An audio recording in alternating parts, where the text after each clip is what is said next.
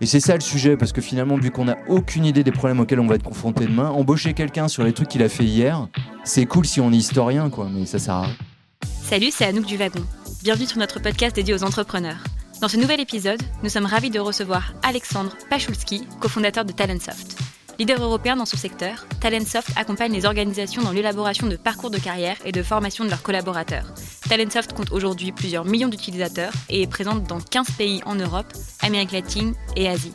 Depuis 2019, elle a notamment levé 45 millions d'euros pour accélérer son développement à l'international. Tout de suite, retour sur le parcours de notre invité Alexandre Pachulski et sur le développement de sa startup Talentsoft dans ce nouvel épisode des Talks du Wagon. Excellente écoute à tous. Alors Alexandre, toi qui es le cofondateur de euh, Talentsoft, donc leader européen des applications du cloud, de formation de gestion des talents, euh, quelles sont les grandes lignes de ton parcours précisément? Les grandes lignes précises, ça va être dur. On va faire euh, approximatif, puisque vu que je suis plus vieux que la moyenne, il, est, il commence à être long. J'ai commencé en gros euh, les, grandes lignes académiques. J'ai un doctorat moi d'informatique. Je, je, cherche du coup euh, avec une spécialisation en intelligence artificielle et euh, pour les plus vieux dans la salle en, en, ingénierie des connaissances. Donc le but du jeu, c'était quand l'IA était plus du tout à la mode et que c'était en plein deuxième hiver et qu'on me déconseillait de faire ça. Moi, j'essayais de comprendre comment fonctionnait l'humain et de reproduire les fonctionnements cognitifs de l'humain dans la machine. Et donc ça, je pense que ça dit rien à personne parce que c'est plus du tout la voie en vogue euh, de l'intelligence artificielle, ou qui est vraiment plutôt sur la voie euh, probabiliste en pur euh, stretching de la puissance machine et des données.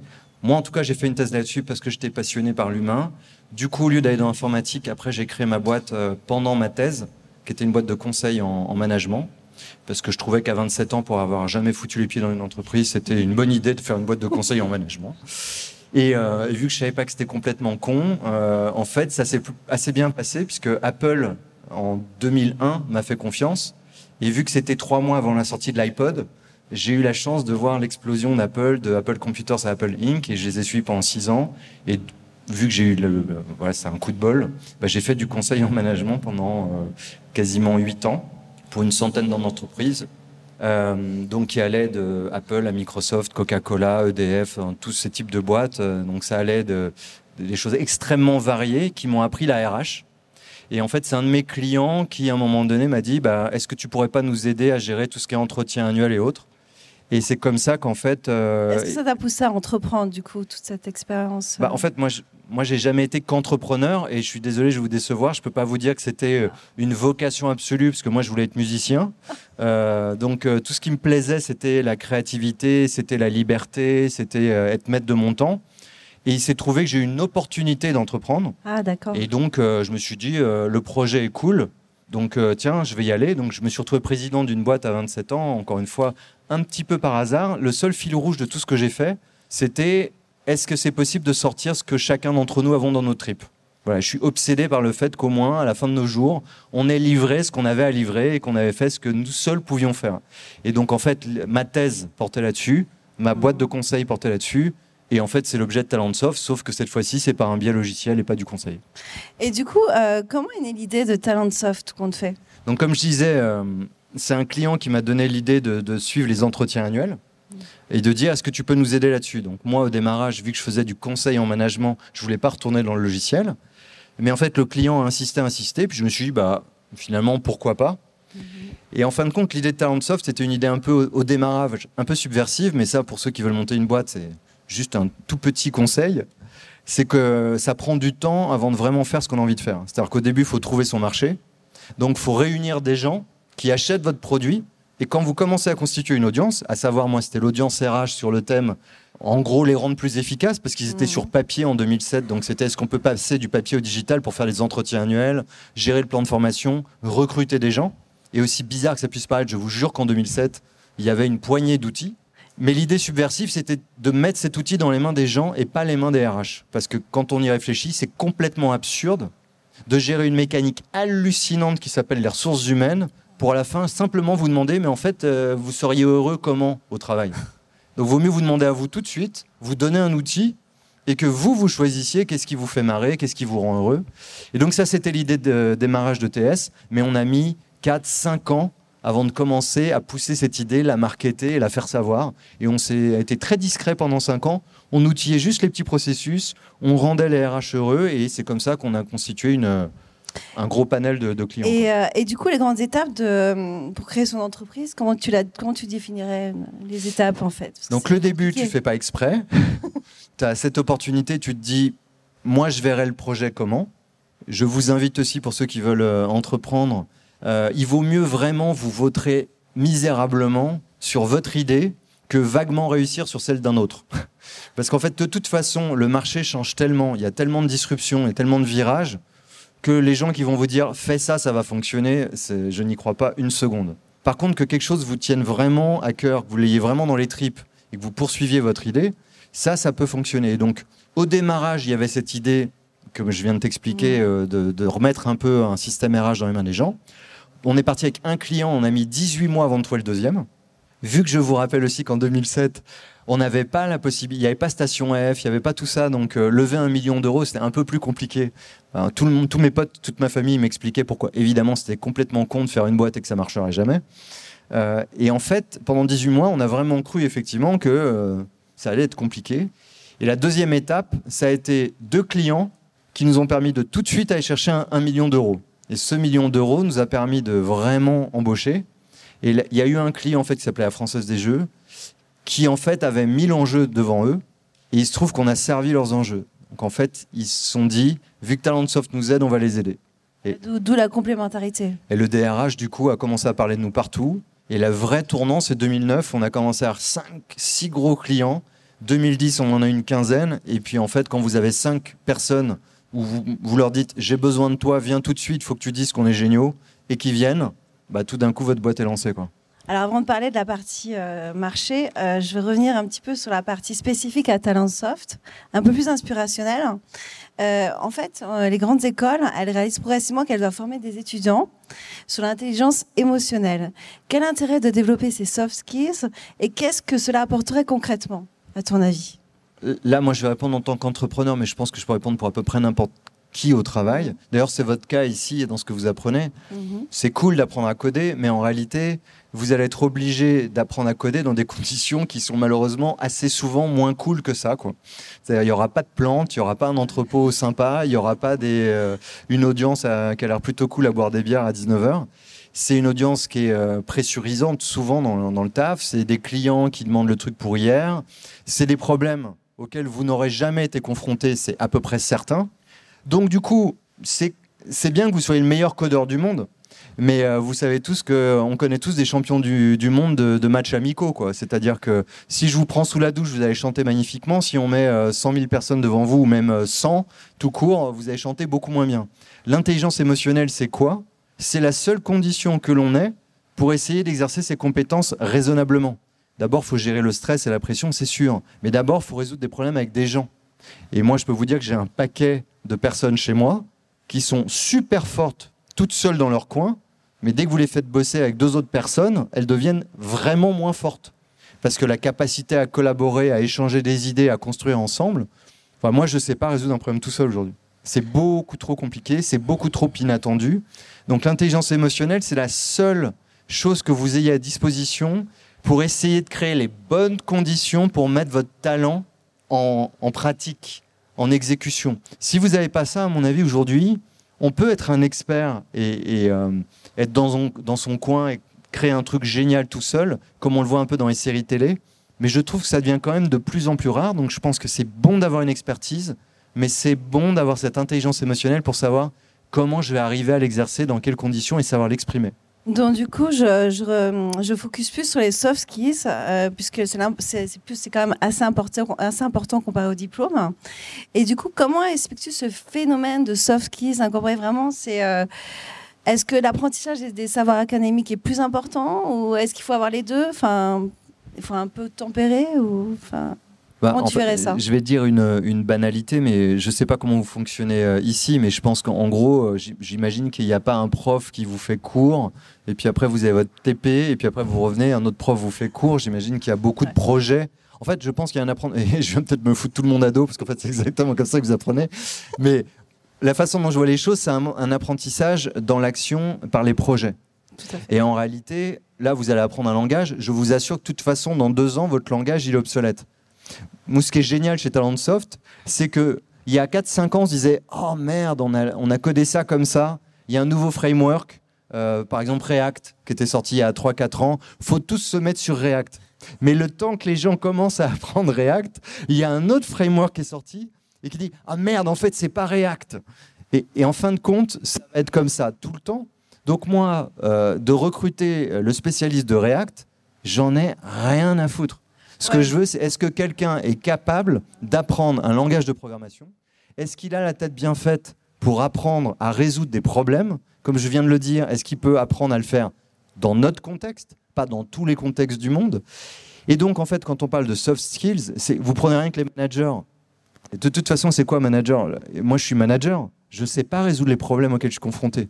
Mon, si j'ai qu'un talent, c'est est-ce que je peux réunir cinq personnes pour que ces cinq personnes ensemble arrivent à le résoudre Est-ce que moi, je créer les conditions Savoir, comme dans les films, vous savez, euh, dans n'importe quelle série ou film, la première saison, c'est toujours la plus cool. Parce qu'on voit l'équipe se constituer, on voit les caractères, on voit comment ça s'assemble. En fait, un manager, c'est juste un gars qui doit adorer les premières saisons et qui se dit, je vais réunir les bons talents. Donc les soft skills, c'est quoi? C'est savoir créer une mayonnaise, savoir créer une alchimie, savoir créer une magie pour que, créer les conditions pour que des gens aient la capacité de se mettre en danger, d'apprendre ce qu'ils ont à apprendre. Et c'est ça le sujet, parce que finalement, vu qu'on n'a aucune idée des problèmes auxquels on va être confronté demain, embaucher quelqu'un sur les trucs qu'il a fait hier, c'est cool si on est historien, quoi, mais ça sert à rien. C'est périmé sinon, ouais. À ton avis, quels sont les ingrédients pour trouver ta voie professionnelle, du coup? Euh, je peux, vous, je peux vous, expliquer comment on peut la rater en écoutant la vie des gens et en, écoutant ce a à la mode. Si vous aviez écouté euh, à mon époque euh, ce qu'il fallait faire comme métier, vous auriez un trader devant vous et, et vous n'auriez pas un gars qui a fait de l'IA, de la RH, des entreprises. Moi, je, je pense qu'en fait, tristement, c'est très difficile de trouver un avis dehors et d'écouter quelqu'un qui va vous dire c'est par là. Je pense que la seule façon de trouver sa voie, c'est euh, pour ça qu'à mon avis, euh, il y a tant d'écoles alternatives qui se créent. Et il y a d'ailleurs tellement de personnes de la Silicon Valley ou de créateurs de start-up qui s'amusent à créer euh, une école alternative. C'est que quand on crée son entreprise, on comprend que la seule chose à laquelle il faudrait être préparé, c'est être préparé à que dalle, justement. Et à gérer l'incertitude, gérer le risque, gérer sa peur, gérer sa capacité eh ben, à savoir justement, mais moi, qu'est-ce que je peux faire? Et surtout, qu'est-ce que je ne peux pas faire Et donc moi j'ai une capacité inouïe à faire des trucs vraiment très mal. Mais ce que j'ai appris au bout de 20 ans de boulot, c'est je sais ce que c'est. Donc dès que je vois qu'on me confie ce truc-là, je me dis oh là là, c'est toxique, faut surtout pas que j'y touche. Et en fait, trouver sa voie, c'est ça. C'est que normalement, dès que vous êtes petit, vous devez avoir des choses qui vous attirent et des choses qui vous rebutent. Si sous couvert d'une société qui vous dit le truc qui te rebute, en fait, c'est le truc à la mode et c'est le truc qui te rendra heureux, type faut être bon en maths, euh, faut sortir des grandes écoles de commerce, il faut gagner plein de thunes. Bah, c'est un modèle, c'est le Wall Street des années 80. Je ne suis pas persuadé qu'aujourd'hui ça ait beaucoup de sens. Ce qui va avoir du sens aujourd'hui, c'est de redéfinir ce que c'est que le succès, ce que c'est que le bonheur et ce que c'est que le bonheur pour vous. À partir du moment où vous commencez à vous dire, en fait, moi, j'ai rien à foutre de ça, ça, ça m'intéresse pas. Ça, par contre, à chaque fois que je le fais, en gros, j'ai l'impression d'être plus moi. C'est ce côté, ça, je sens que je suis plus moi je sens qu'il y a un truc où, euh, à la fin de ma journée, je me dis Ah, c'était cool aujourd'hui. En fait, il faut être attentif à ça et personne ne nous apprend à être attentif à ça. Donc, mm. en fait, cette petite corde qui va résonner en vous et qui va vous dire ça, je sens que ça me rend heureux. Voilà. Est-ce que vous pouvez le guetter? Est-ce que vous pouvez être attentif à vous? Et est-ce que vous pouvez oser? Pas de bol si vous êtes bon en dessin ou en gymnastique à l'école. C'est sûr que les profs vont vous dire cet enfant est mal barré. Parce que c'est mieux d'être cool, d'être bon en maths. Mais en réalité, bah, je pense qu'il vaut mieux être un excellent dessinateur et gagner moins de thunes qu'être un grand mathématicien qui gagne plein de thunes mais qui aurait voulu être dessinateur. Donc du coup, on en revient un peu à ton livre en fait euh, unique en fait sur la singularité.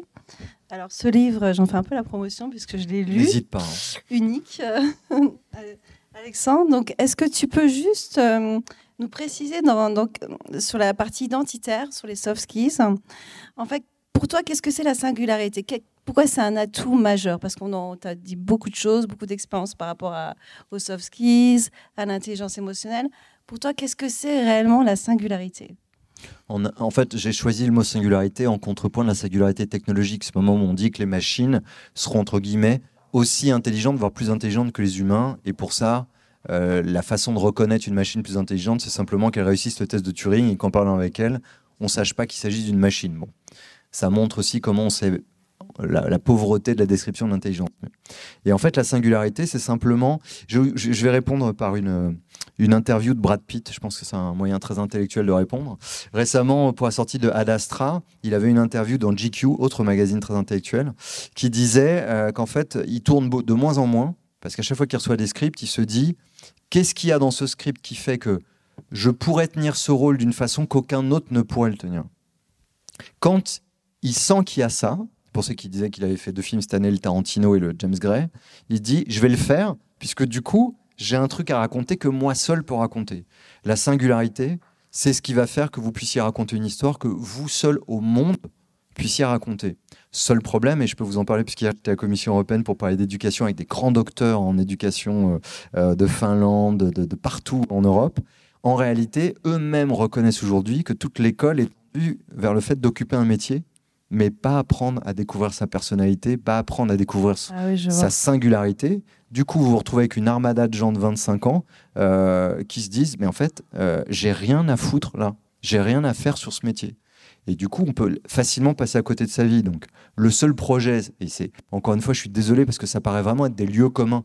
Et hier, je me suis vraiment dit, je vais me prendre des caillasses à la Commission européenne. Ils vont se dire, bon, ce genre de la palissade, ça intéresse personne.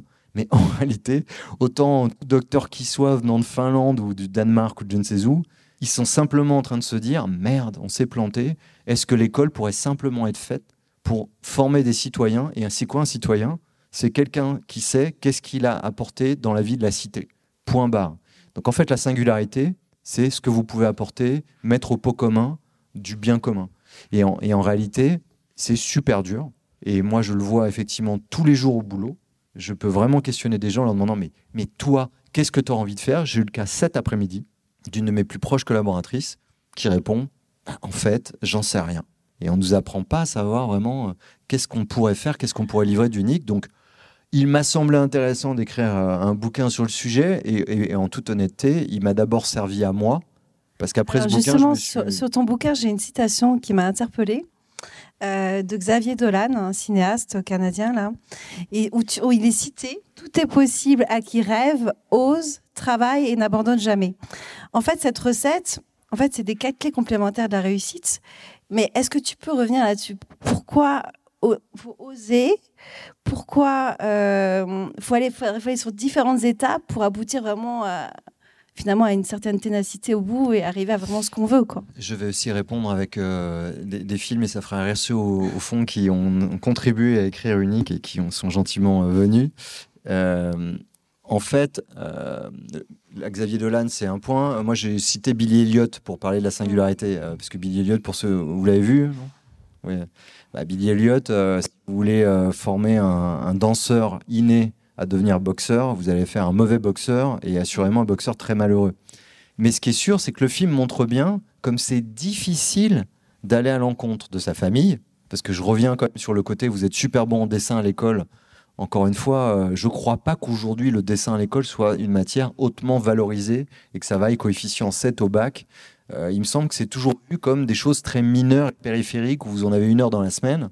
Et, aller dire à quelqu'un qui est super bon en dessin ou en gym, je le redis exprès, euh, eh ben, c'est une très bonne nouvelle parce que tu peux être un grand gymnaste. Moi, mon petit cousin euh, voulait être pâtissier et il se trouve que moi, j'étais pour le coup pas trop mauvais à l'école.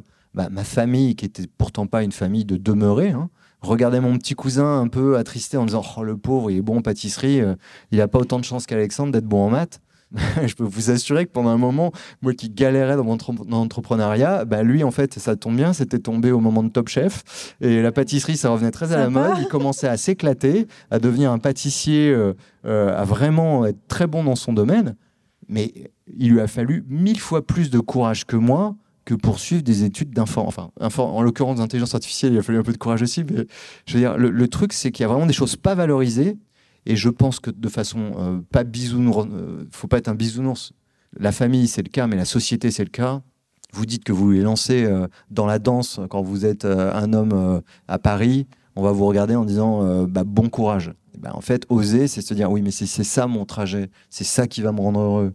Et je pense que c'est ma voie. Je pense qu'il faut un courage immense. pour ne pas céder Est-ce qu'il faut aller au bout de ses rêves, du coup? Bah, moi, je vais pas dire l'inverse. Maintenant, je me serais planté. Tout le monde me dirait, bah ouais, pauvre con, fallait pas faire ses études. Donc, de toute façon, ça n'a pas beaucoup de valeur que je réponde oui ou non. Euh, la seule valeur que ça a, en tout cas pour ce que ça vaut, euh, moi, j'ai vraiment été au bout de cette logique-là.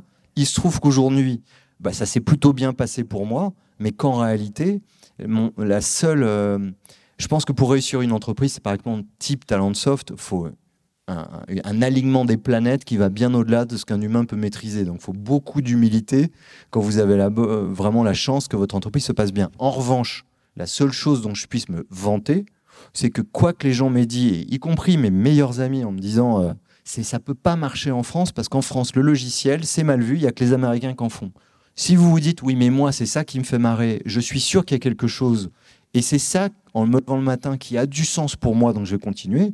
Oui, d'où Xavier Dolan, je pense que ça vaut le coup et, je repense quand même et je me permets de vous le dire, il y a 12 ans, j'avais pas un rond, j'avais les huissiers au cul euh, qui tapaient à la porte parce que je gagnais pas d'argent dans ma première entreprise. Je l'ai pas lâché pour autant parce que j'étais persuadé que malgré tout, même sans argent, bah, ça avait plus de sens pour moi que de me faire embaucher dans une boîte de la défense où j'aurais été un kidam parmi d'autres. Et je sais pas qui dans la salle a envie d'être un matricule en fait. Et en fait, je crois que c'est quand même ce qui est proposé par la société. Quand on nous dit, tu vois, la norme, c'est ça, donc ça, c'est bien. Et le reste, dans la courbe de Gauss, que vous soyez surdoué ou autiste, de toute façon, vous allez en chier. Donc, euh, il faut être dans la norme. Et au milieu, c'est bien. Bah, moi, c'est pas ma recommandation, mais maintenant, euh, de toute façon, euh, si vous êtes là, a priori, c'est que vous vous dites, j'ai peut-être une voie à suivre, j'ai peut-être, ça a plus de sens pour moi d'être là. Bah, tu vois, il y a quelqu'un voilà qui a travaillé chez nous à un moment donné, elle est là ici, bah, ça veut dire qu'elle a trouvé plus de sens à faire ça que rester dans une boîte où elle aurait touché son paycheck en disant, bah, finalement, je suis au chaud, l'environnement est cool et ça va quoi. sur la partie marché, donc tu as, as, des cofondateurs, donc Jean-Stéphane Archy et Joël Ben Lila. Lila. Peux-tu nous préciser la complémentarité que tu avais avec eux en termes de euh, tout ce qui est ownership et parcours respectif en fait? Je vais parler sous contrôle de ceux qui les connaissent aussi. Comme ça, vous pouvez me balancer des caillasses si je raconte des conneries. Euh, Jean-Stéphane, c'était euh, donc c'était un de mes clients et je l'appelais moi le Nicholson du business development. C'est-à-dire qu'il avait un, ah, voilà, ça rigole, mais c'est vrai, non? Il y a une sorte d'instinct, de magnétisme du du business développement. Il sent les deals, il sent les clients, il sent si ça prend, si ça prend pas. Et il sent ça de façon très animale. Et moi, ce n'est pas mon truc. Et je trouvais euh, ça très bien. Donc, on a créé cette société ensemble parce que moi, j'étais admiratif de ça. Et lui ne comprenait absolument pas mon parcours. Et du coup, on est toujours attiré parce qu'on ne comprend pas. En tout cas, lui, c'était son cas. Donc, euh, nous, on s'est retrouvés là-dessus. Et Joël est le CTO. Et lui, pour le coup, une fois que Jean-Stéphane et moi rêvions, c'était le gars qui disait Bon, les gars, moi, je ne sais pas rêver, mais je peux peut-être vous aider à exécuter le vôtre. Et du coup, euh, c'était typiquement, on partait en rendez-vous avec Steph, on n'avait aucune idée de l'adresse, mais euh, Joël, lui, il savait où c'était, il savait comment y aller, combien de minutes il nous fallait. Bah, en fait, vous poussez ça à une scale-up de 700 personnes, bah, il y a un gars qui est là pour vous faire atterrir, l'autre pour faire euh, trouver les clients, et le troisième pour qu'il y ait un produit à vendre. Et ça a fait à peu près nous trois. Et je pense qu'une des recommandations que j'ai aussi pour les gens qui veulent créer des boîtes, on s'engueule beaucoup. Pour ceux aussi qui nous connaissent, on n'est pas du tout pareil. Mais je pense qu'il faut être suffisamment différent pour se foutre sur la gueule et s'apporter quelque chose, mais avec un rêve suffisamment commun. Un peu, c'est vraiment de la physique. C'est un atome et des électrons libres. Euh, l'atome, c'est le purpose, c'est le but, c'est ce qui fait qu'on, ce qu'on a envie d'achever, d'exécuter ensemble. Et les électrons libres, bah, c'est notre façon de, de, réaliser ce rêve qui va pas du tout être la même, mais qui par contre est pour le même but. Quand vous avez ça, je pense que d'ailleurs ce que je viens de dire vaut autant pour un couple que des amis ou ce que vous voulez. C'est un but commun et après chacun sa personnalité. On se coule tout et ça peut faire un truc rigolo. Du coup, j'ai vu que Talentsoft était présent dans 15 pays, donc en Europe, Amérique latine, Asie. Euh, est-ce que tu trouves que les soft skills sont valorisés différemment en fonction des marchés et des régions du monde? Juste en, toute arrogance, euh, on a des bureaux dans 15 pays, mais on est on est présent dans plus de 100 pays. Ça, c'est juste pour que donner un peu de crédibilité à ce que je viens de raconter. Euh, bah, en fait, oui. En fait, ce que je viens de dire, honnêtement, je pense que mon bouquin ferait un bid au Danemark. Parce que le côté, il faut faire attention à la personnalité de l'individu et, il faut définir ce que le bonheur signifie et on forme les enfants à être heureux. Vous allez sur n'importe quelle chaîne YouTube euh, de l'éducation au Danemark, ça dira ça et le bouquin n'apportera strictement rien. Donc je pense qu'il plus que les aspects de soft skills, c'est des aspects culturels. C'est qu'est-ce qui fait bouger une société. Et de façon évidente, Euh, en France, en l'occurrence, quand on parle d'élitisme, d'organisation très jacobine, centralisée, euh, ceux qui savent, euh, les, les, boulots qui vont bien, les boulots qui vont pas. Ouais, c'est assez français, on est assez moutonnier. Donc il y en a quelques-uns qui jettent le truc là-bas en disant ça se joue par là. C'est vrai qu'au Danemark, il y a un culte un peu de l'individu et de la personnalité qui est plus fort. Et puis après, je ne vais pas vous faire une façon euh, tourner des pays euh, archétypales et grotesques, hein. mais c'est évident que quand vous allez en Asie et vous avez un rapport au travail au Japon, euh, pour le, le travail, l'individu par rapport à la nation, tout ça, bon, bah, oui, c'est sûr que tout ça, ça crée des, des différences dans, dans la vie citoyenne et dans la vie au travail. Ce qui est intéressant, justement, c'est surtout pas, et c'est pareil, bon, je sais pas s'il y en a qui vont bosser dans l'intelligence artificielle, mais c'est surtout pas d'imaginer qu'il y aura une IA sur étagère. L'IA, ça s'éduque, et ça s'éduque en fonction de tous ces prismes euh, sociaux, culturels. Donc, euh, ce qui est intéressant et ce qui est passionnant dans le monde du travail, c'est de comprendre comment ça fonctionne, après quoi les gens courent, qu'est-ce que le travail signifie. Et à partir de là, quand vous allez dans 15 pays, bah, en tout cas, je peux vous expliquer, si ça vous intéresse, comment vous plantez euh, les premières années de votre internationalisation, parce que vous dites, bah, nous, ça marche comme ça, donc je vais expliquer à un Allemand pourquoi il faut faire comme ça. Et il ne comprend même pas ce que vous lui dites, parce qu'un mot comme autonomie ne veut pas dire la même chose en Allemagne ou en France. Donc, quand vous dites aux gens, la culture d'ici, c'est d'être autonome, donc démerde-toi, ça passe moyen en Allemagne. Donc, vous pouvez faire énormément d'erreurs, et la dictature du bien est un truc pour réussir qui est génial. Bien, alors depuis le lancement de Talentsoft en 2007, tu as réalisé de nombreuses levées de fonds, donc 25 euh, millions en 2015, en janvier aussi 45 millions. Euh, parmi tes objectifs, donc il y a un bilan, euh, j'imagine qu'il y a une accélération à l'international et plus d'employés. Est-ce que tu peux plus préciser par rapport à ta stratégie sur le ça c'est bien. C'était euh, recruter des gens et, euh, travailler sur le projet. Mais alors, est-ce que les 700 employés, du coup, étaient respectés ou pas du ouais, on sera, on sera 700 en fin d'année. Pour l'instant, touchons du bois, on a toujours exactement fait exécuter le business blanc. Et en fait, quand on a créé la boîte en 2007, on a un business plan 2013 qu'on a dépassé. Là, on en a un, je pense qu'on dépassera aussi. Bon, en tout cas, pour l'instant, ça le fait. Donc, j'espère que cette, cette, petite discussion ne portera pas la poisse. Mais en tout cas, ça marche. Voilà.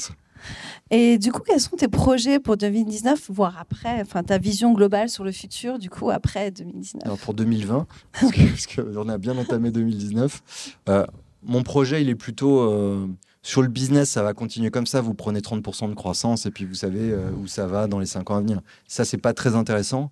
Le truc intéressant, c'est de commencer à se dire finalement, une entreprise, ça sert à quoi?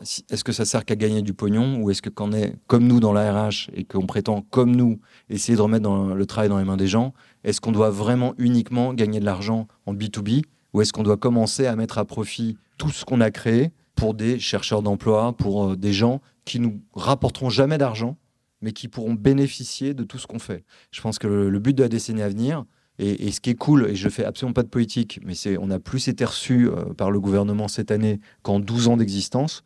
Il y a des initiatives où on commence à nous appeler, on commence à nous dire si vous faisiez ça avec Pôle emploi, si vous faisiez ça avec telle entreprise, ça pourrait donner ça. Et j'ai bon espoir qu'on fasse des choses gratos pour impacter la vie du pays et j'espère la vie européenne.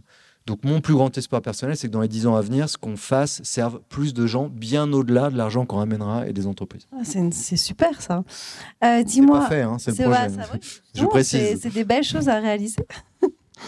Euh, comme tu sais, le wagon forme des futurs entrepreneurs. Oui, venez chez nous, hein, n'hésitez pas. Un conseil à donner à ceux qui veulent se lancer bah, Tu en as déjà dit pas mal, mais bon, après, euh, est-ce que tu as d'autres choses à préciser en plus non, vraiment, vaut mieux échouer sur votre idée de base que tenter de réussir sur celle d'un autre. J'ai pas beaucoup mieux à vous dire. Et euh, quelle est la start-up du moment, selon toi, dans laquelle tu investirais le plus et pourquoi? Alors, je vais euh, vous parler de l'autre école, qui est euh, la start-up dans laquelle j'investirai le plus. C'est une start-up dans l'éducation. Et simplement parce qu'elle réunit pour moi tous les critères qui ont du sens, c'est-à-dire qu'on est dans le projet éducatif, alternatif, en mixant des pédagogies, Montessori, Freinet, Steiner et, compagnie, mais surtout où les parents payent en fonction de leurs revenus et qui permettent de casser le phénomène de caste des écoles alternatives où bien souvent, faut pas se mentir, c'est une alternative surtout aux écoles privées où on paye 10 000 euros par mois, par an, pardon, pas par mois quand même. Et donc, euh, moi, c'est là-dedans que je mettrais tout mon argent euh, euh, parce que je pense que la clé, c'est l'éducation. Et il faut trouver des gens qui ont envie de se sacrifier, ce qui est le cas du fondateur Lionel Sayag, en se disant si on fait ça, à la fin de nos jours, on aura fait un truc à peu près utile. Quoi. On parlait du gouvernement, mais du coup, l'écosystème entrepreneurial français, tu en penses quoi réellement? Bah, je pense que c'est euh, mille fois mieux qu'il y a 12 ans quand on était content que Sarkozy fasse l'OSEO et qu'on récolte 100 000 balles.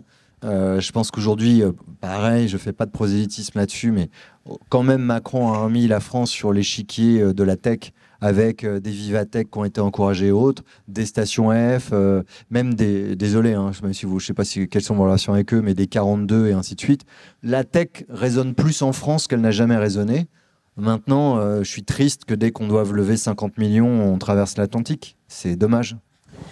Euh, quelles sont, à ton avis, les, grandes personnalités qui t'ont inspiré? Parce qu'on parle beaucoup dans le cinéma, dans pas mal de secteurs, mais quelle est vraiment quelles sont les, vraiment les grandes personnalités Je serais tenté de répondre euh, tous les gens bizarres qui ont fait des trucs bizarres. Alors, on va répondre des Elon Musk quand il se dit je vais envoyer des navettes sur Mars. Oui, c'est inspirant, mais ou Richard Branson avant, qui a fait aussi beaucoup de choses. Donc c'est les grands entrepreneurs, mais à la limite c'est plus attendu euh, parce qu'on va tous regarder les grands entrepreneurs. Moi je crois qu'il faut regarder, euh, faut lire beaucoup de biographies et aller chercher euh, des bios de gens dont le parcours nous inspire. Et à ce titre-là, moi, la biographie de Bruce Springsteen est une de celles qui m'a le plus inspiré parce que sur le thème de lui dire que c'est un crétin qui, qui chantait mal, que faire de la guitare, ça servait à rien parce qu'il y avait trop de guitaristes et euh, galérer pendant 15 ans, je trouve c'est un assez bon exemple, sachant qu'à 70 ans, il remplit toujours les salles et qui me semble, ce mec, quand on regarde ses yeux, on comprend ce que ça veut dire que trouver sa voix, parce qu'il y a un truc qui vibre, et ça reste, malgré tout, on a beau me poser régulièrement cette question, ça reste quand même une des figures qui m'inspire le plus. Du coup, pour changer un tout petit peu de sujet en mode inspirationnel, qu'est-ce qui a été ou, qui est le plus Qu'est-ce qui était le plus dur pour toi dans ce que tu as fait euh, dans ta vie? Le plus dur et en même temps, qu'est-ce, qu'est-ce qui a été ta plus grande satisfaction? Ah, Bonne question. Le, plus dur, c'est euh, de faire euh, toutes les choses qui me ressemblent pas du tout. Donc, euh, pendant cinq ans, comme je vous le disais, pour avoir une audience, aller en costard cravate à la défense, parler d'efficacité logicielle pour les RH, a été une période pénible. maintenant, est-ce que c'était vraiment pénible? Comme je le dis, je crois pas au saut quantique et je crois pas que vous arriviez à adresser une audience qui vous intéresse du jour au lendemain. Et si on pouvait le faire sans sacrifice, je sais même pas si ce serait beau. Euh, donc j'ai pas le dogme euh, de, la flagellation. Je pense juste que je trouve ça assez cool de se dire qu'à un moment donné, ouais, faut aller chercher les gens. Euh, et je crois, je ne crois pas au changement de la société de l'extérieur. Je pense qu'il faut se mettre en plein dedans. Donc parfois, il ben, faut s'immerger. Et si ça veut dire foutre un costard cravate, on va le foutre en n'ayant qu'une envie, c'est de le soir façon Superman, mais en n'ayant même pas de super pouvoir, juste se changer et redevenir soi. Mais si c'est pour une bonne cause, bah, ça devient une des plus grandes sources de satisfaction parce qu'à ce moment-là, vous vous dites, ça valait la peine de se déguiser parce que c'était pour me faire entendre vis-à-vis de gens qui m'auraient jamais entendu. Et comme je dis, à la limite d'être ce soir devant vous, c'est cool, mais je suis sûr que vous, allez dire, euh, au, mieux, ouais, c'est pas trop con, et tiens, il y avait une bonne idée, et vous n'allez pas hurler avec ce que je vous dis, parce que rien que si vous êtes là dans un endroit comme ça, on se comprend. Je pense que c'est ça vaut plus le coup de foutre le costard cravate et d'aller parler à des gens qui veulent pas vous écouter. Et malgré tout, vous allez leur faire croire, vous allez dire ce qu'ils attendent, et en fait non. Et je pense que c'est quand même ça qu'il faut essayer de faire. Euh, oui, alors en fait, moi, ce qui m'a un peu étonné, c'est que vous avez parlé de skills, enfin, tu as parlé de soft skills, etc., et du fait que toi, euh, tu euh, aurais préféré genre être faire de la musique, etc. Mais en quoi, du coup, faire, vouloir faire de la musique fait ce que tu es aujourd'hui et que tu es meilleur dans ton travail bah, je, vais te répondre assez simplement. Euh, tu imagines l'amour que j'ai euh, pour euh, parler d'efficacité de processus pour la fonction d'administration du personnel qui était celle de 2007. Quand tu veux faire de la musique, par essence, tu as envie d'apporter quelque chose aux gens qui n'ait pas déjà été livré. Et, cette frustration, quelque part, de ne pas avoir été musicien, de ne pas avoir pu le livrer dans un studio de musique, sur des bandes sonores euh, et, mettre tes tripes sur la table de cette façon-là, c'est cette frustration qui fait que tu dis euh, je, vais le faire, mais autrement. Et l'autrement, moi, la musique, c'était vraiment de d'apporter, voilà, j'imagine c'est ce que c'est pour vous, euh, le métro, c'est 8h30 du matin, des gens qui font la gueule, vous mettez un titre qui vous plaît, et tout d'un coup, vous sentez votre niveau d'énergie qui monte un chouïa. Bah, en fait, quand tu n'arrives pas à le faire comme ça, que tu, cherches un moyen de le faire autrement. Et qu'est-ce que je viens de décrire pendant une demi-heure ou trois quarts d'heure ici Est-ce que c'est possible d'apporter ce niveau d'énergie un peu supérieur au travail? Donc en fait, ce que ça apporte, c'est qu'à la fois, eh ben, tu vas pas accepter de faire les choses comme les autres parce que c'est pas ta nature, parce que tu vas essayer de faire quelque chose qui apporte, qui réponde à cette mission-là, et tu vas le faire à un endroit où on n'attend pas que tu le fasses. Et je pense que c'est exactement à la défense avec des gens en costard cravate qu'il faut essayer de le faire parce que parce que c'est un enfer et que du coup euh, tu peux leur dire mais tu sais que tu seras aussi bon en tirant ta cravate en commençant à être toi-même quoi. Et je pense que je, crois qu'on peut réussir.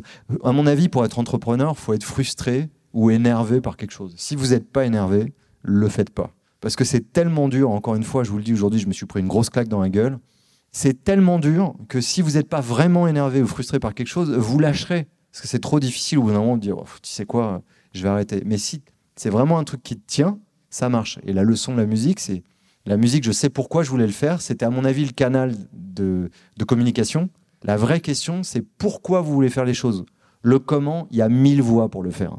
Et ça aussi, c'est le drame de l'école. On croit que quand on a raté le métier de nos rêves, on va rater notre vie. Non, c'était c'était un métier qui te permettait d'exprimer tes rêves.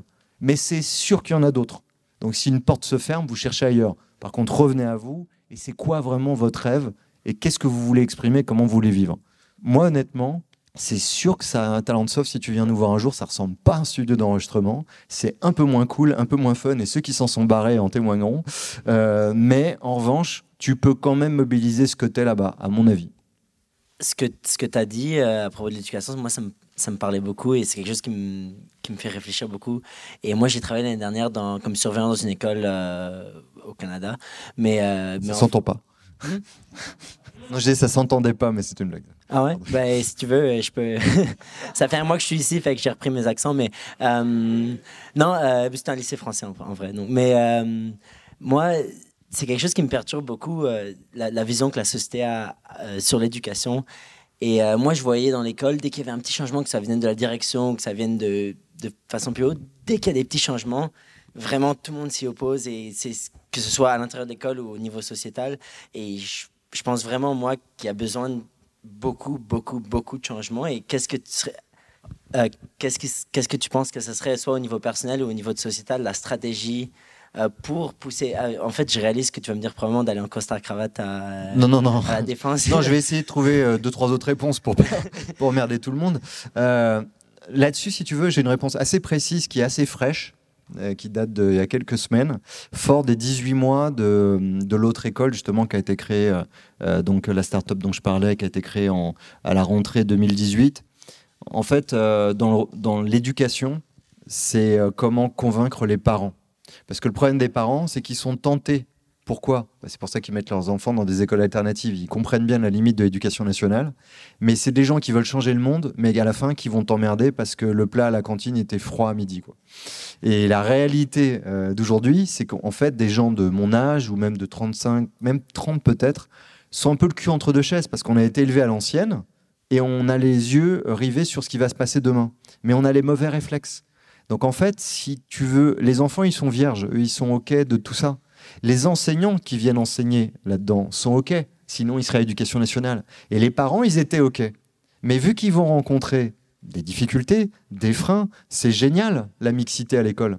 Mais quand ton enfant est pour de vrai qui aurait dû être dans une école privée à 10 000 euros par an, se trouve à côté d'un gamin qui, lui, était plutôt dans une population beaucoup plus défavorisée, qui aurait dû être dans le public, et à côté d'un enfant autiste qui aurait dû être dans une éducation spécialisée, ah ouais, c'est un peu plus compliqué que quand on est entre soi, dans une caste.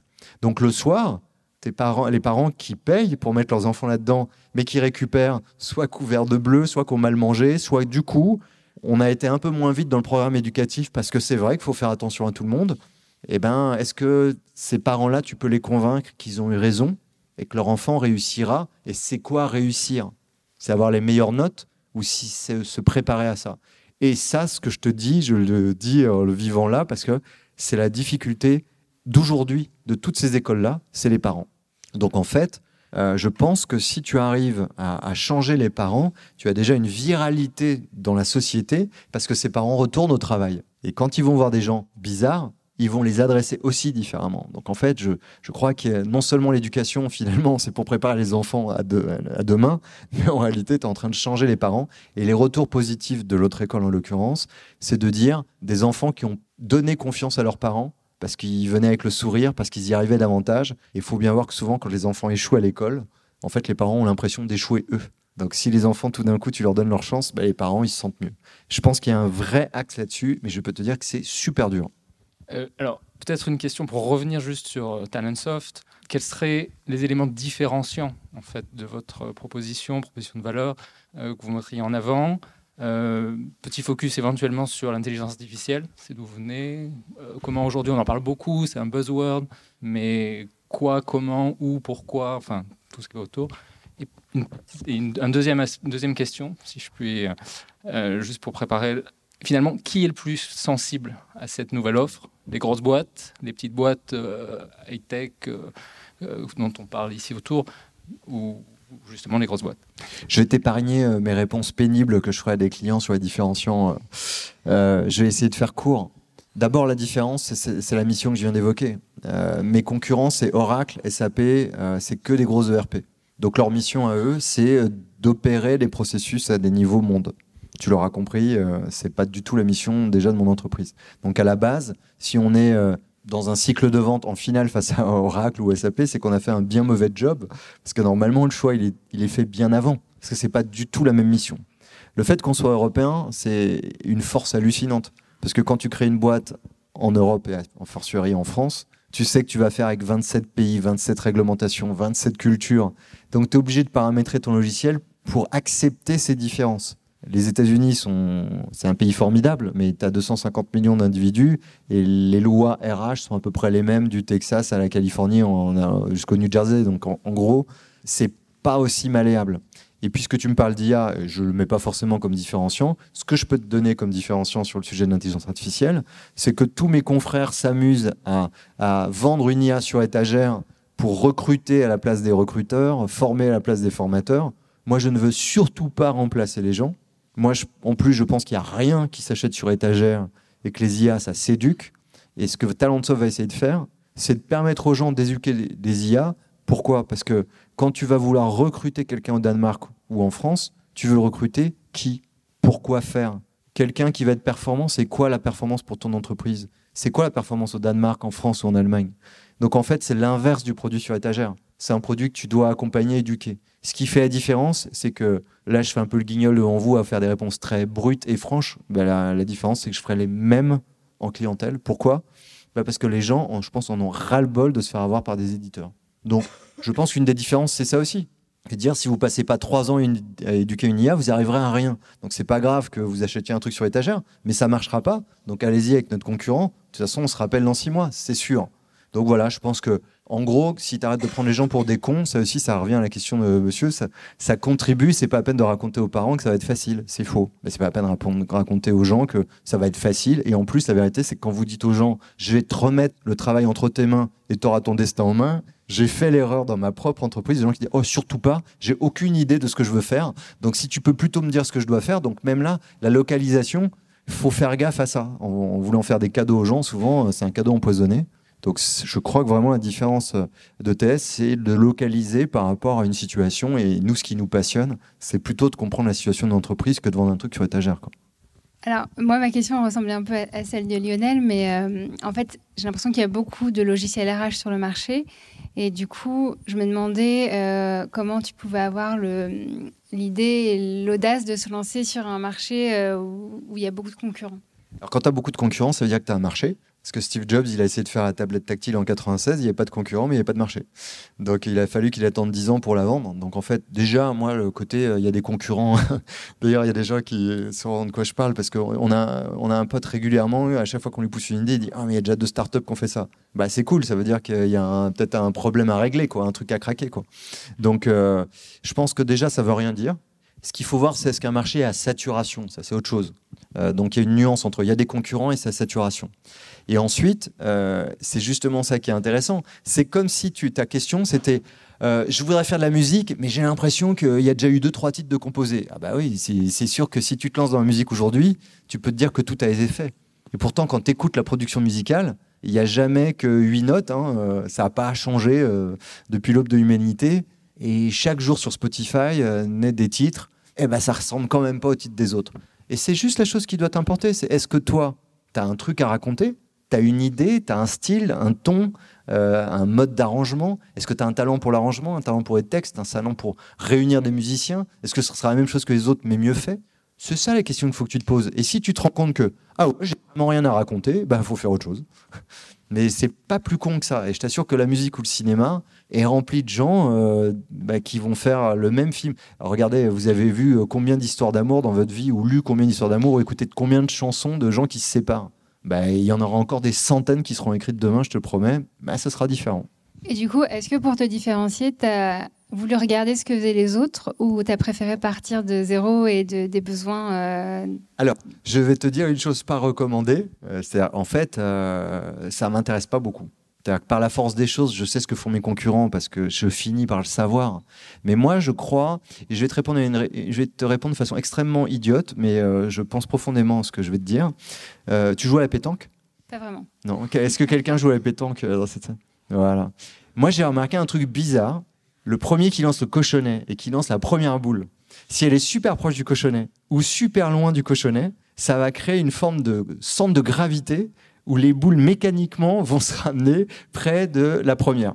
Et, le truc m'a toujours fasciné. C'est-à-dire, tu peux être super bon euh, parce que bah, le premier, il a mis la, boule super proche du cochonnet, et, ou alors tout le monde se retrouve à 2 mètres, tu dis, mais qu'est-ce qui nous est arrivé? On a bu ou quoi? Et moi, je pense que le problème, c'est ça. Quand tu benchmark, ton attention, elle finit par se porter là où les concurrents sont. Et ce que je viens de te répondre, c'est qu'il faut justement faire autre chose. Donc moi, je préfère d'abord sortir ce que j'ai envie de faire, et après de me dire, bon, ça a déjà été fait ou c'est à peu près différent? Et c'est vrai que j'en ai rien à faire de savoir ce que font les autres, mais il y a plein de gens autour de moi qui sont, Dieu merci, euh, dont c'est le boulot, et qui sont passionnés par le fait de comparer et de faire des grilles avec des croix devant. Donc, euh, je pense que le monde est rempli de gens qui benchmarkent tout. Donc euh, voilà, tu trouveras là facilement ton, tu feras tes courses là-dedans. moi en tout cas, ça m'intéresse pas. Mais euh, bonsoir. Euh, je vais revenir un peu sur ce qu'on disait avant. Moi, je trouve ça passionnant ce que tu disais sur l'éducation et euh, le fait d'être soi-même aussi dans l'entreprise. Je pense justement, on attend beaucoup des entreprises qu'elles nous aident là-dessus. Et toi, tu es aussi un patron dans la tech. Aujourd'hui, la tech, c'est pas forcément le monde le plus divers. on parle de l'intelligence artificielle. Il y a 80% de codeurs. tous les assistants, c'est des femmes. Enfin bon, non, mais c'est un peu les grandes tendances. Du coup, qu'est-ce que tu recommandes toi pour essayer de rendre le monde de la tech plus, plus divers? Bah déjà, toi, tu vas pas pouvoir répondre à la question parce que, parce que la tech est remplie de monde de, de, gens qui ont fait des diplômes blancs de 30 ans, masculins. Donc, c'est typiquement ce que tu dis, en fait, c'est que la tech est un monde biaisé. Et, euh, et en fait, d'abord, faut en prendre conscience. Donc, ça veut dire que quand on vous raconte, et c'est cool parce qu'il y a plein de femmes dans la, dans la salle, donc ça donne bon espoir. Quand on vous raconte l'IA est objective, donc faites confiance à ce que l'IA vous dit, c'est un monceau de conneries. Euh, L'IA, c'est juste développé par des gens qui sont, et c'est pour ça que c'est pas du tout une once de, il de, euh, y avait rien vis-à-vis de toi, que tu représentes plutôt les gens qui sont dans la tech, la Silicon Valley, c'est plutôt des gens qui vont te ressembler à toi. Et en fait, faut pas croire qu'il n'y a pas de biais. Parce que imaginez en Chine, imaginez à Londres les gens qui font les programmes d'intelligence artificielle, qui euh, sont derrière les caméras, qui surveillent les gens. Je doute que euh, ce qui va sortir comme alerte soit pas biaisé par les gens qui ont développé tout ça. Ça veut dire qu'en fait, potentiellement, tout ça est très dangereux. Ce qui a été cool récemment, c'est qu'Amazon s'est fait épingler. Amazon s'est fait épingler, mais il n'y a que des Amazones hein, sur, euh, de toute façon. Donc Amazon s'est fait épingler, mais en fait tout le monde peut se faire épingler en disant Oh merde, leur IA est discriminante, elle recrute que des hommes blancs de 30 ans éduqués. Bah, en fait, qu'est-ce qu'a fait l'IA Elle a brassé 10 ans de CV. C'est tout. Et vu que dans la Silicon Valley, bah, les CV ressemblent majoritairement à ça, eh bah, l'IA, elle dit Ah bah c'est ça qu'il faut recruter. Mais une IA est neutre, ça je suis d'accord, mais elle n'est pas objective. Elle est biaisée par les datas qu'on lui a fournies.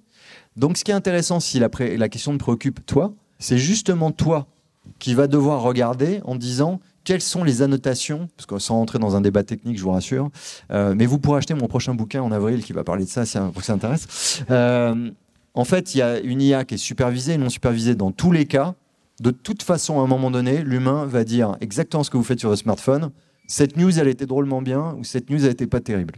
Ça, c'est une éducation. En fait, la question, c'est qui va dire ça c'est bien, ça c'est pas bien. Et en fait, il faut être vigilant de ça, il faut traquer ça. Et je pense que le premier boulot de l'IA, c'est de pousser des recommandations pour que nous, humains, on prenne conscience des biais de l'IA, qui ne seront que le miroir de nos biais. Avant ça, ne faites rien avec les IA. Ne recrutez pas, ne, faites rien, ne bougez pas le petit doigt. Prenez d'abord conscience de vos biais, ce sera déjà une vertu de l'IA extraordinaire. Et après seulement, voyez, si vous voulez les corriger ou ah non, non, j'étais bien discriminant, je voulais surtout pas de femmes dans mon entreprise. Ok, c'est cool, c'est assumé. Et au moins, ce sera plus un biais, ça s'appelle une culture. Et au, moins, c'est bien, vous serez complètement assumé. Euh, et à la limite, j'en pense rien. Mais en tout cas, vous saurez ce que vous faites. Et je pense que l'IA doit d'abord nous servir à prendre conscience de ce qu'on fait. Et ensuite seulement, on bougera. Et à mon avis, le problème, ce qui me fait peur, moi, c'est que c'est pas du tout la direction euh, que prennent les GAFA, les BATX, qui sont là, en gros, pour nous vendre plus de trucs. Donc, quand est-ce que les IA seront saisis par des gouvernements qui seront capables de nous mettre en avant le but d'une vie citoyenne selon eux et comment ils vont prendre la technologie pour s'en servir? Et là, c'est là où je refais la promo d'Unique. C'est là où j'ai, moi, j'ai, c'est pour ça que Unique parle d'éducation, parle de travail, parle d'entreprise. C'est bien foutu parce qu'on croit que je pousse que du contenu, mais en fait, c'est juste pour vous euh, taper 20 balles. Et j'avais commencé, pour la petite histoire, j'avais commencé à écrire un bouquin sur le futur du travail et je me suis arrêté en me disant c'est bien gentil, mais il n'y aura pas de futur du travail si justement on n'aborde pas les questions de l'éducation. On me disait qu'est-ce que tu penses de l'IA, c'est bien, pas bien. Mais comment vous voulez répondre à cette question si vous ne savez pas pourquoi faire?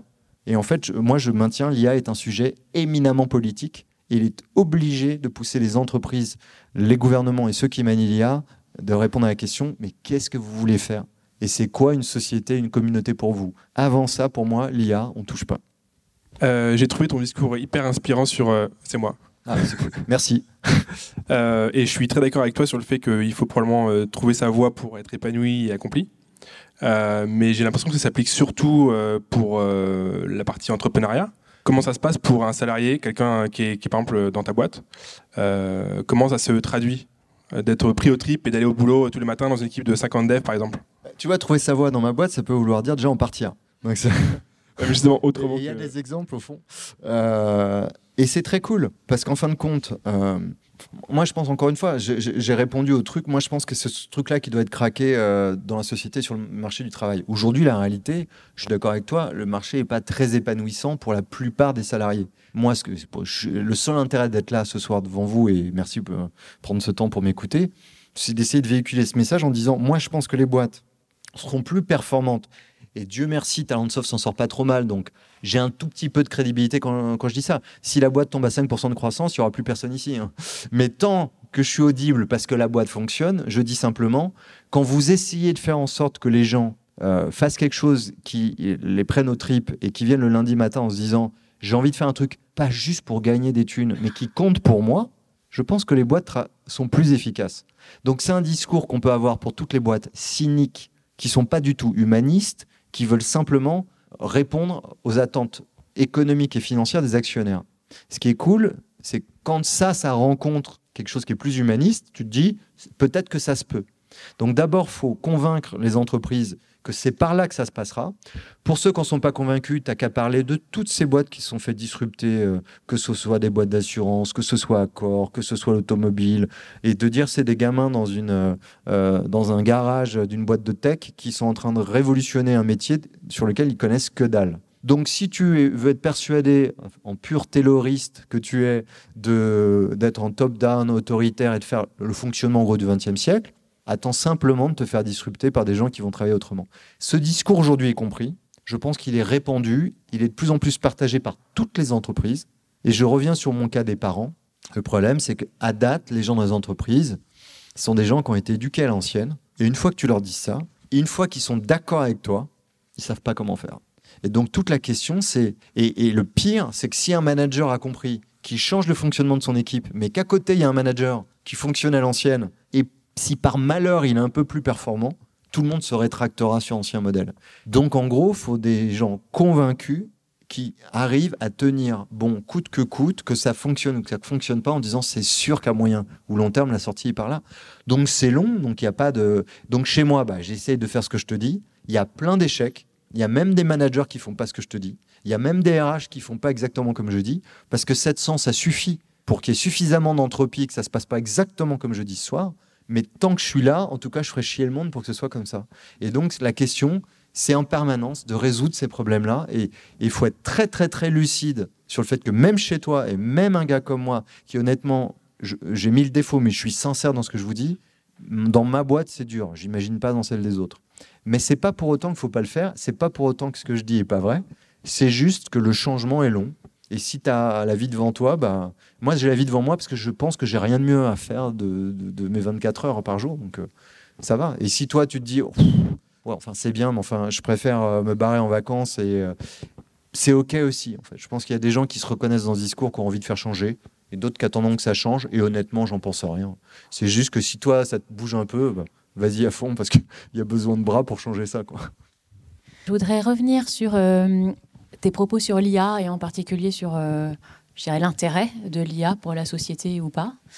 Euh, comment tu expliquerais, quel est ton avis sur le fait qu'aujourd'hui, euh, il y a très peu finalement de regard critique sur l'IA L'IA, elle est quasiment universellement praised, enfin, elle est universellement vue comme un bien, alors qu'en fait, il est à peu près évident qu'il y a, y a un travers, il y a énormément de travers. Il y a assez peu quand même aujourd'hui de regard critique sur l'IA. Et comment tu peux expliquer ça? Je, partage modérément ce, constat parce que, par exemple, si tu regardes ce qui s'est passé en Europe avec la RGPD, euh, donc leur réglementation qui vise à protéger les citoyens d'un usage abusif de leurs données, c'est parce qu'en fait, on a quand même peur de l'IA. Euh, c'est-à-dire qu'en fin de compte, euh, il y, a deux choses. Y a, tout le monde parle d'IA, ça je suis d'accord avec toi. Je ne sais pas si tu es d'accord avec moi que personne ne sait de quoi il parle. Parce que l'IA, c'est un tel générique que je ne sais même pas ce que les gens imaginent derrière le mot IA. Moi, je peux te dire ce que j'entends de mes clients. C'est un truc qui va être capable de faire ce que nous, humains, on n'a pas été capable de faire. Voilà. En résumé, c'est ça. Donc, est-ce que Talentsoft, vous pouvez nous livrer une IA qui va recruter les profils qu'on loupe? Bon, bah oui, j'imagine, ça doit être facile. Est-ce que vous pouvez pousser les formations euh, qui vont intéresser les gens? Parce qu'en fait, euh, ils viennent pas aux formations qu'on leur pousse parce que ça les emmerde Oh bah oui, je pense qu'une IA va savoir faire ça. Et en tout cas, il y a des gens assez malhonnêtes pour faire croire aux gens actuellement que tout ça va très bien fonctionner. Donc je pense qu'il y a une, vraiment mais une blindée d'escrocs qui essaient juste de gagner de la thune sur un sujet suffisamment compliqué pour que les gens achètent sans savoir de quoi il s'agit. Ça, c'est mon constat. Je pense que les gens, euh, moi autour de moi, en ont plutôt peur parce que tu as les gens béats devant ce qu'ils comprennent pas en pensant que ça doit être intelligent, et puis euh, qui doit être une moitié, et puis l'autre moitié bah, qui craignent ce qu'ils connaissent pas. Dans les deux cas, on est dans l'erreur. Je pense que le but des 3, 4 ans, 5 ans qui viennent, c'est de vulgariser l'IA et de dire déjà de quoi on parle? Et encore une fois, je, je disais en rigolant, j'ai aucune prétention sur mon bouquin, je pense que ce ne sera pas le prochain Marc Lévy, mais moi, ce que j'essaye simplement de faire, c'est d'expliquer à mon avis, voilà ce qu'on peut en attendre, voilà ce qu'on peut ne, peut, pas en entendre, voilà ce que ça va demander de nous. Et le seul intérêt de parler de ça, encore une fois, un, mercredi soir euh, de novembre, c'est de prendre conscience qu'il y a un choix qu'on peut faire, c'est à qui on laisse nos données, qu'est-ce que les gens en font, est-ce qu'il y aura un usage plus intelligent de ces données, si oui, lequel commencez à aller emmerder vos entreprises en disant mais pourquoi finalement vous ne recueillez pas ces données Mais pourquoi vous n'essayez pas de définir un but commun euh, Comment vous voulez saisir les IA En fait, plus vous aurez d'informations là-dessus, plus vous allez emmerder de monde en disant mais je suis pas d'accord en fait avec cette IA qui est en train d'être développée dans notre boîte. Qu'est-ce que vous essayez de faire? Et là, vous allez avoir des dirigeants avec des yeux, euh, voilà, c'est euh, des lapins devant les phares de voiture, qui sont là. Oh bah, je sais pas, on voulait recruter des gens qu'on n'aurait pas pu recruter autrement. En fait, les réponses sont très bas niveau. Et je pense qu'en fait, il y a une sorte d'approche citoyenne, un peu communautaire, qu'on devrait développer en disant qu'est-ce qu'on essaye de faire? Euh, où va la société? Euh, c'est pour ça que je le redis, c'est un sujet politique. Je ne dis pas qu'en 2022 il y aura des partis pour faire les IA de demain, mais en réalité, si vous vouliez vraiment prendre le sujet de l'IA sérieusement, vous êtes obligé de vous poser la question de qu'est-ce qu'une communauté a vraiment l'intention de faire et comment elle veut se saisir de la technologie. Donc moi, mon feeling, c'est que les gens ne le regardent pas de façon béate ou pas. Je pense qu'on est tous des feignasses et que moi, je suis le premier en allant sur tous les sites à dire OK, OK, OK, OK à chaque fois qu'on dit est-ce que tu es OK pour laisser tes données? De toute façon, ça me saoule tellement de lire le truc que je dis OK, OK. Et en ça, on est responsable. Après, on peut hurler sur les GAFA, les BATX qui font des choses odieuses avec nos données, mais c'est les données de qui? C'est les profils remplis par qui? Bah, Par nous. Donc déjà, le premier truc qu'on devrait apprendre aux enfants à l'école, et peut-être à nous un peu plus vieux, c'est déjà de prendre conscience de tout ça. Et puis petit à petit, il sera bien temps de râler contre... Moi, je suis sur Facebook, donc vous m'entendrez pas râler sur euh, les GAFA. Tant que je suis sur Facebook, je la ferme. Le jour où je me dirais vraiment, euh, c'est vrai que c'est des enfoirés, bah, je retirerai mon compte. Mais qui est sur Facebook dans la salle? Voilà, bon, après, euh, râlez pas le week-end prochain. J'ai pas du tout répondu, hein, mais j'ai dit ce que j'ai envie de dire. Je sais pas. Non, mais je pense que tu as raison. C'est-à-dire, c'est un sujet politique, mais tu peux pas reprocher à chaque individu. C'est comme les sujets environnementaux. Finalement, on en a beaucoup discuté euh, dans notre batch du wagon. Tu peux pas reprocher à chaque individu euh, de pas acheter euh, de la bouffe dans un, dans un, dans un truc en plastique. Ce qu'il faut, c'est que ce soit réglementé. C'est parce que c'est un sujet politique. Et l'IA, c'est pareil. Alors, réglementé, je veux bien, mais vu que je pense qu'il n'y a pas de crétins dans la salle, et vu qu'on sait tous que le plastique est pas bon, que prendre l'avion, c'est pas bon et tout, moi, perso, j'ai beaucoup voyagé cette année. Et vous me verrez quand même faire la leçon à quelqu'un qui jette pas ses bouteilles en plastique. Je pense que c'est nous. J'ai pas. C'est pas la peine que je m'en prenne au gouvernement ou je ne sais quoi. Moi, tant que déjà, je sais qu'un truc est pas bon et que je continue. Il y a combien de fumeurs dans la salle? Euh, Le paquet, il vous fait pas flipper C'est que des gens qui crachent du sang, machin. Ce que je veux simplement dire, c'est que c'est la liberté individuelle qui nous est laissée. C'est vrai pour Facebook, c'est vrai pour Clopé, c'est vrai pour le développement durable. Et toi, tu soulèves un point intéressant. D'ailleurs, c'est intéressant. Dans ma poche, j'ai le bouquin d'Aldous Huxley, Le meilleur des mondes. Je suis en train de relire tous les trucs sur la dictature éclairée. Et je ne sais pas quoi penser. Si oui, il faudra réglementer une forme de dictature éclairée. Parce que tous autant qu'on est, on semble pas très concerné ni par notre santé, ni par la santé de la planète. Ou alors, eh, si on a envie de tout saloper, c'est notre droit, c'est notre planète. Je sais pas. Je sais pas quoi en penser. Et c'est un autre débat. Et, je je suis pas légitime pour en parler, mais je suis très intéressé par le sujet. Bonsoir. Euh, oui, je revenais sur euh, l'éthique dans l'IA dont tu parles et qui est un sujet vraiment intéressant. Euh, je ne sais pas où ça en est dans la Silicon Valley. Cette année, en fait, j'ai assisté à pas mal de, de, conférences justement à ce sujet à New York et où justement ils expliquaient euh, un peu tout ce que tu disais, euh, comme quoi euh, le, public était vraiment responsable déjà de, ces données, il, devait en avoir conscience, et les personnes qui sont derrière l'intelligence artificielle sont celles dont on doit se méfier, enfin c'est elles qui ont les clés en main. Mais du coup, est-ce que tu ne penses pas qu'à un moment, ça va arriver vers les GAFA, la Silicon Valley, etc. Bah, moi, je pense que c'est déjà arrivé vers les GAFA, la Silicon Valley. Moi, j'ai suivi une formation dans Silicon Valley il y a, il y a deux ans, euh, l'Université de la Singularité, créée par Ray Kurzweil, euh, cet éminent futurologue, j'adore ce terme, de Google, euh, par des, des, gens qui créent tout ça. Et quand j'allais leur poser les questions à la fin de chaque session, sur mais vous avez pas peur que machin, mais vous avez un peu regardé bidule. En fait, quand je suis rentré, je me suis rendu compte de l'archétype hallucinant de la vallée remplie d'apprentis sorciers qui créent parce qu'ils le peuvent sans se demander s'ils le doivent, et nous qui créerons jamais rien, mais qui avons déjà tout régulé. Bon, en fait, je pense qu'il doit sûrement avoir un truc à combiner. Ça sert à rien de réguler si on ne crée pas, mais créer sans se demander quel est l'impact de ce qu'on crée, c'est irresponsable. Ce que je trouve drôle, moi personnellement, mais ils sont presque cyniques, mais affichés, donc euh, au deuxième degré, ça devient presque marrant. Il dit, bah, de toute façon, oui, on va utiliser vos données pour vous vendre plus de trucs et s'enrichir. Euh, mais tant que vous êtes assez con pour nous les donner, on va continuer. J'ai limite entendu ça. Donc je reviens sur la question de, madame. Je ne sais pas, je pense qu'à un moment donné, il va y avoir un on-off. On va se dire, mais merde, on est complètement con, faut peut-être arrêter quand même. Mais euh, vraiment, je, suis comme vous en fait. Je ne sais pas ce qui va déclencher ça. Euh, ça me fascine et j'ai pas du tout la réponse du déclenchement. Mais on sait déjà ce qu'ils font de nos données. Genre, ça faut être clair. Maintenant, je vais donner juste un exemple parce que j'ai presque répondu trop courtement pour moi. Euh, je, voulais, euh, je voulais organiser un enterrement de vie de garçon. Vous croyez que ça n'a rien à voir C'est complètement un sujet. Euh, je veux passer par WhatsApp. Je vais pas m'emmerder à envoyer des emails ou envoyer des SMS. Donc, je crée un groupe WhatsApp, l'enterrement de vie de garçon. Et là, il y a deux personnes qui viennent pas sur le groupe WhatsApp en disant Kenny, je ne nourrirai pas les GAFA et tout. Sais ce que j'aurais répondu Mais tu vas pas m'emmerder quand même, j'ai quand même pas t'envoyer un email à côté, t'es gentil, tu te mets dans le groupe. La réalité, c'est ça. C'est qu'aujourd'hui, c'est tellement pratique. Euh, s'il y a des célibataires dans la salle, si vous voulez encore euh, choper euh, samedi prochain, eh ben, c'est quand même pratique d'être sur les réseaux sociaux, sinon vous allez vivre en ermite.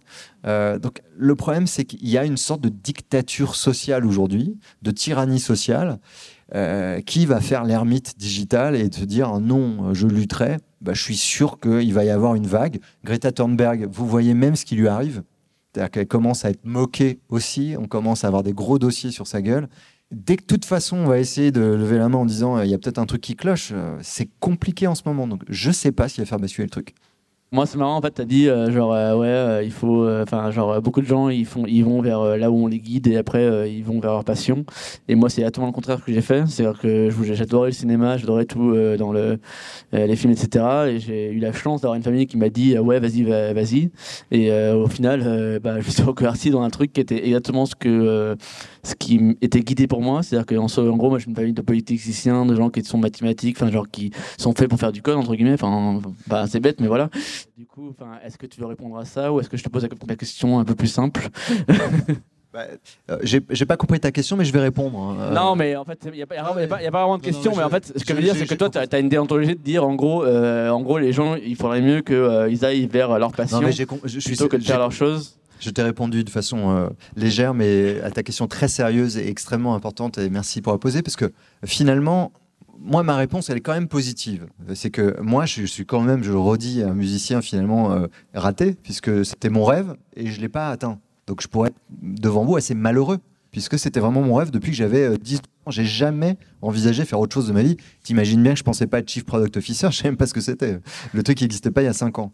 Donc, en fait, c'est pas très important pour moi, en fait tu as été vers ta passion? Alors, il y a le fait que si tu n'es heureux qu'en euh, tournant des films et que c'est juste le fait de tenir une caméra qui te rend heureux, bah, tu es dans la merde. Mais je pense que c'est pas ça derrière.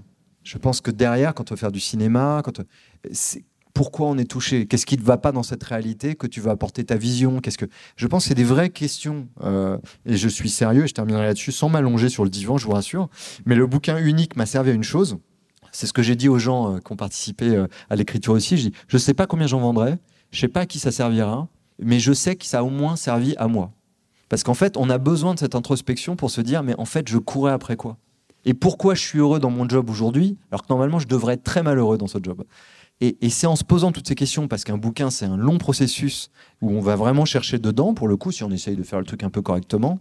Et en fin de compte, je suis persuadé que à la situation exacte où tu es ce soir, il y a probablement moyen, pas de faire ce que tu voulais faire, mais d'être la personne que tu voulais être. Et c'est pas réalisateur, réalisateur, c'est pas un être, c'est un faire. C'est pas ce que je voulais être. Bon, ben, en fait, quand tu réponds à cette question-là, nous, et c'est vachement intéressant, tu voulais être quoi? Je voulais être musicien, mais c'est c'est pas un être musicien. Musicien, c'est un métier, c'est un faire. Ce qui est intéressant, c'est l'être, c'est quelle qualité tu veux mobiliser, quel comportement tu veux mobiliser, dans quel environnement tu veux mobiliser, et, c'est ça qui est passionnant. Et c'est quand tu te ramènes à ces questions-là que tu te dis à un moment donné, merde, en fait, le champ des possibles, il est beaucoup plus vaste que juste le cinéma ou la musique. Et, ça, je te, réponds sans langue de bois, j'en suis profondément aujourd'hui convaincu. Et pour moi, c'est quand même un soulagement, parce que vu que peu de gens ont le métier de leur rêve, comment on va faire s'il n'y avait que cette option? Et en fait, un métier, ça dit ce que tu vas faire, mais pas qui tu vas être. Donc c'est ça qui est important. On se ramène à l'être, et à mon avis, euh, on a des beaux jours devant nous. C'est fini pour aujourd'hui. Merci d'avoir écouté ce podcast. Si cet épisode vous a plu, pensez à vous abonner sur iTunes ou Spotify. Et si ce n'est pas déjà fait, je vous invite à laisser un avis et à le partager sur vos réseaux préférés. À la semaine prochaine pour un nouvel épisode. Salut à tous.